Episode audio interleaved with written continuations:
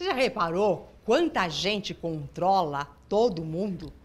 É pai controlando o filho, controlando esposa, esposa controlando o marido, amigos controlando amigos, namorados, então, hum, nem se fala. Seu chefe, sua equipe de trabalho, todo mundo parece que o controle está em pauta e quem controla mais tem mais poder. Bom, nós vamos falar sobre uma lei espiritual chamada livre-arbítrio.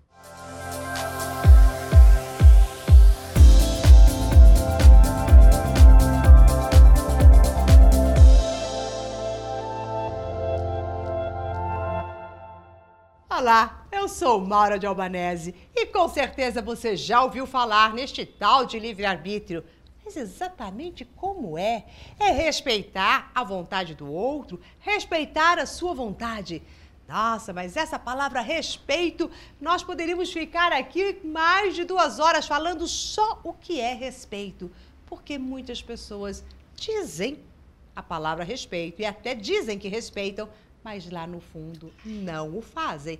E acham até que algumas pequenas coisas que seria extremamente falta de respeito não os vê dessa maneira. Então, o livre-arbítrio, ele é uma força, um poder que nós temos enquanto seres humanos de realizarmos as nossas escolhas, de fazermos da vida exatamente aquilo que queremos. E toda vez que você tenta interferir na escolha do outro, você está indo direto na infração da lei do livre-arbítrio. Me deu até um frio agora falando isso com você, né? Quantos milhões de vezes a gente tenta fazer isso. A gente tenta mudar a rota do outro, convencer o outro de que o caminho dele não é bom, que a escolha dele não é boa. Os chantageamos, fazemos melodramas, fazemos tantas coisas. Para quê? Para que o outro venha fazer a nossa vontade. Há respeito na, na, nesse livre-arbítrio do outro? Há respeito? Lógico que não. Ah, eu sei que você deve estar pensando assim, imagina, Mauro, mas eu faço isso porque eu quero melhor, porque eu quero ajudar. Às vezes meus filhos não sabem o que é melhor, meu marido não está com a cabeça no lugar, eu isso, meu aquilo. Gente, isso é só pura falta de respeito. Para com essa ladainha de que é por amor, que é por gostar, é só porque você gosta de desrespeitar. E que está fazendo, sabe o que com o tal do livre-arbítrio? Uh, quero nem saber se existe essa lei. Agora, você sabe o que acontece quando a gente, é, a gente faz uma infração nas leis universais? Nós temos um retorno. O retorno dela é quase que imediato. Então, da mesma forma que você fez um, uma barreira na vida de outras pessoas, olha, não faça isso, não faz isso, não sei o que lá, isso vai voltar para você.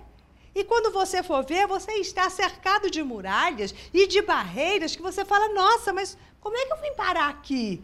Como é que eu estou assim? Eu tento fazer uma coisa, não dá certo, tento fazer outra, não dá certo, bato numa porta, não dá certo. Ah, vai lá interferir na vida dos outros, no livre-arbítrio deles. Né? Qual o problema? Você quer o melhor para eles, né? Ah, agora cuide você de tudo que você atraiu para você, porque ficou metendo o dedinho aonde não lhe convinha. Então, cada vez que você invade ah, o livre-arbítrio do outro, isto retorna para você potencializado, criando barreiras naquilo que você quer construir para a sua vida. E é também uma dos motivos do porquê a pessoa que tem esta mania, ela vai ficando com essa mania cada vez mais aguçada e ativa porque ela olha que na vida dela nada acontece, ela não consegue colocar em prática as suas próprias escolhas, então se volta para meter o dedinho na vida do outro, porque quem sabe assim satisfaz um pouquinho a vontade de realizar. Bom, eu sei que essa dica, ela é extremamente poderosa. E sei que aquilo que nós estamos falando tocou e toca o coração de todos nós porque sem querer, muitas vezes, resvalamos nessa falta de respeito. Fique atento e pense antes de dizer ou querer que outra pessoa faça, ou querer controlar a vida do outro. Pense e tenha isso muito claro. Todo este controle retorna para você potencializado e te cria e forma, aliás, ao seu redor uma muralha que impede você de realizar os seus sonhos.